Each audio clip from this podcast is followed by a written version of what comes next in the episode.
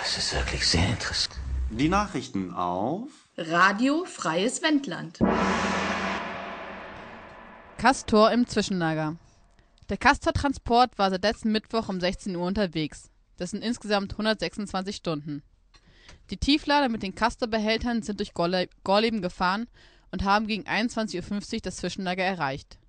Der Castor-Transport 2011 dauerte nicht nur so lange wie keiner zuvor, sondern ist auch der teuerste, der jemals stattgefunden hat. Widerstand auf den letzten Metern. Zuletzt waren bei Grippel gegen 20 Uhr zwei Personen auf den Castor aufgesprungen und haben ihn damit circa eine Stunde aufgehalten. In Lase geht die Polizei wiederholt brutal gegen die Menschen in der Kundgebung vor. Gegen 21.50 Uhr hat die Polizei nach Augenzeugenberichten, obwohl der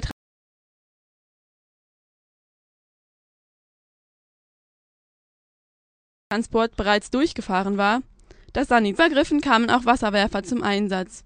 Dort mehr Verletzte und Durchnässte, als die Sanis versorgen können.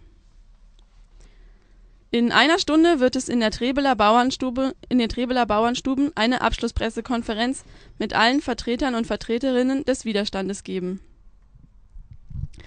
Das waren für dieses Jahr voraussichtlich die letzten Nachrichten von Radio Freies Wendland.